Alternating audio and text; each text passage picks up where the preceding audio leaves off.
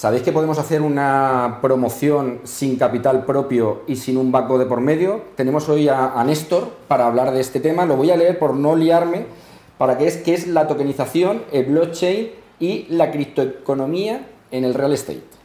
Muy bien, bueno, gracias por la invitación, es un placer. Explicar la tokenización en pocas palabras es decir, saco el valor de las cosas que están en una dimensión 3D, la pongo en una ficha digital que gracias a una tecnología que permite construir confianza que se llama blockchain, ahora eso que está clavado en el piso ahora está flotando por allí en la nube y como tal es transable y es facilitable para cualquier persona participar de un proyecto inmobiliario, por ejemplo, en lugar de un banco y de hipotecar el inmueble, atomizar la inversión y que cada uno de los pequeños inversores democraticen el acceso a la inversión y a partir de 100 euros poder estar generando el mismo capital que hubiese sido un banco, eso también, subordinado a los parámetros bancarios que muchas veces restringen el potencial de los negocios inmobiliarios, de pronto aquí vuelve el, negocio a sus dueños, al promotor, donde puede diseñar una ingeniería financiera ahora a la medida del negocio y no casi al revés como normalmente sucede. Más aún en épocas de inflación, donde para obtener el préstamo tienes que tener un nivel de preventa, tienes que fijar precio con costos a insumir que todavía no tienes la menor idea cuánto te va a costar. Entonces, todo esto permite resetear los modelos de negocios y, en definitiva, democratizar lo que se llama el comercio P2P entre pares, pero sin intermediarios, bajando los costos friccionales y, de paso, se ha dicho, dando nuevas oportunidades a los brokers inmobiliarios. Hablamos muchas veces del hipotecario, al final es, es el socio capitalista de una, de una, promoción. En este caso, por lo que me está contando, lo que hacemos es socializarlo y tener muchos ¿no? socios pequeñitos dentro de, de, este mundo virtual. Así es, pero con una digamos, un tema adicional que contribuye a crear valor, que es una tecnología que te permite construir confianza entre pares aunque no se conozcan. ¿Por qué? Porque lo que se promete se cumple y si no, no se cobra. Esa es la tecnología blockchain. Y ojo que no estoy hablando del mundo de las criptomonedas que está tan castigado. Estoy hablando de la representación digital de un activo de la economía real ahora bajadas las barreras de entrada, reseteando los modelos mentales para darnos el permiso de que se puede llevar adelante una promoción sin un banco, porque ¿dónde está escrito que debe de estar un banco? La respuesta obvia, pero ¿quién va a poner el dinero? Todas esas hormiguitas que ves allí, todas juntas pueden ser mucho más altas que un banco, pero de una manera mucho más par, donde tienes mucho más poder de negociación, porque está atomizado y no por ello deja de tener un atractivo en una época inflacionaria de cómo ahorrar en cosas que más allá de lo que valgan, el metro cuadrado seguirá midiendo un metro cuadrado. Y esto es una oportunidad única para volver a la historia y a las fuentes, que es el trueque, pero ahora a través de la Internet del valor ¿Y quién puede acceder y qué seguridad tiene el inversor?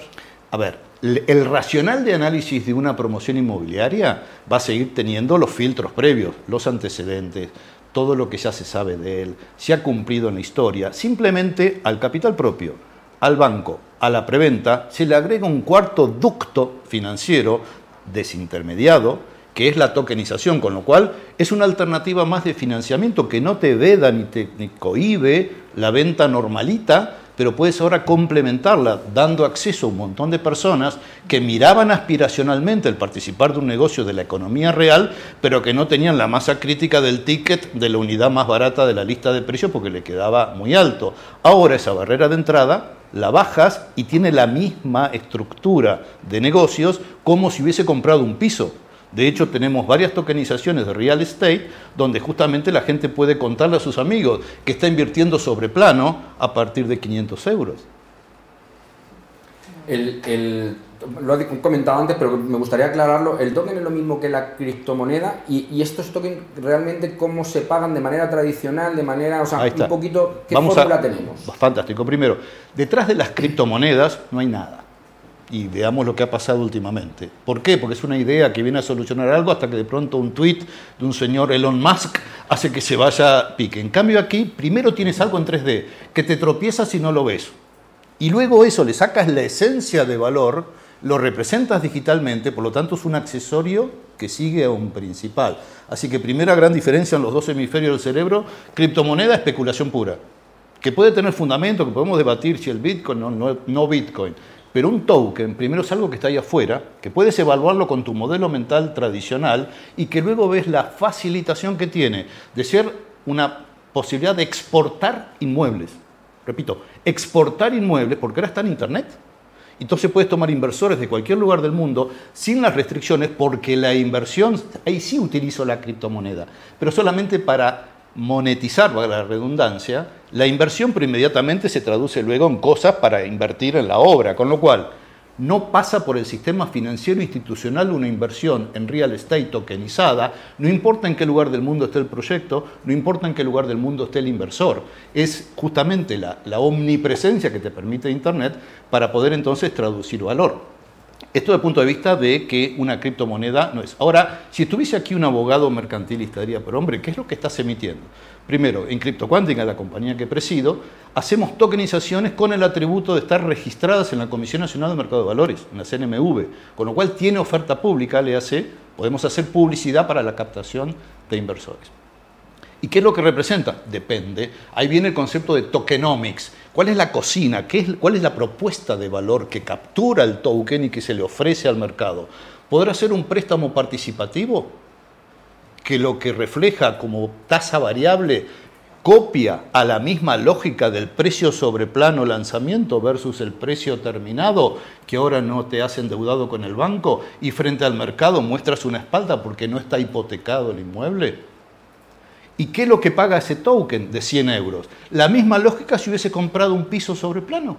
Proporcionalmente lo mismo. O de pronto puedes hacer un, bono cupón fijo para la mirada de un abogado mercantilista, le hace que pagas una tasa fija que te permite construir un trozo del inmueble sin prevender que por lo tanto lo vas a poder vender al final a full price, al precio total, que quizás esa expectativa de aumento de precio te neutralice la tasa de interés que le has pagado al tokenista. Pero el señor tokenista quiso jugar la tranquilidad una tasa contra la garantía de un inmueble, o como me ha pasado en nuestra promoción en Málaga, que es la primera en la historia del real estate que se ha tokenizado por oferta pública, que tenemos tokens que pagan tasa fija y tokens que pagan tasa variable. Mi primer inversor Después que yo intentaba venderle el token variable porque no pago intereses sino hasta el final a las escrituras, vence allí. El otro es trimestral. Me compró mitad y mitad y dijo, juego va a tener un flujo trimestral de intereses y otro a contarle a mis amigos en Argentina que he comprado sobre plano en Málaga, pero muy por debajo del valor de la unidad más barata de la lista. Pero el racional de su inversión era como que compró sobre plano. Y esto habilita, si me permites, un nuevo rol para el broker inmobiliario porque la expectativa que criptocuántica intenta transmitir es, señores, hay un nuevo mundo, la criptoeconomía o la economía de tokens, donde ustedes van a poder, sin competir con su actividad normal, vender participaciones en emprendimientos inmobiliarios para todo ese océano azul que está debajo de la base de la pirámide, donde mira aspiracional el ticket, pero que no llega. Entonces, de esta manera, el broker inmobiliario puede ir migrando de a poquito a ser concretamente un family office porque puede estar en muy poco tiempo administrando carteras tokenizadas de los ahorros de sus clientes históricos, donde casi no hay que hacer esfuerzo marketinero para comunicarse, porque lo, llamas a tu base de datos y si quieres hacer una inversión inmobiliaria, hombre, no tengo ni para comprar una plaza de garaje. No, mira, es mucho más barato que una plaza de garaje y he analizado una cartera para ti en cinco continentes. Una, una, pregunta que me imagino que surgirá mucho, tú cuando, cuando hay un banco o un inversor, pues hay una, una, carga que se registra en el registro de la propiedad o un reconocimiento de deuda o algo que le da unas garantías al, al, prestamista, por llamarlo de alguna manera. Eh, en este caso, ¿hay algún tipo de garantía de que al, bueno, ese comprador de token que esa persona vaya a evolucionar ese proyecto? ¿Hay algún tipo de, de auditoría externa? ¿Hay algún tipo de control? Los que quieren estructurar seriamente. En una, en una pata tienen el prestigio, los antecedentes.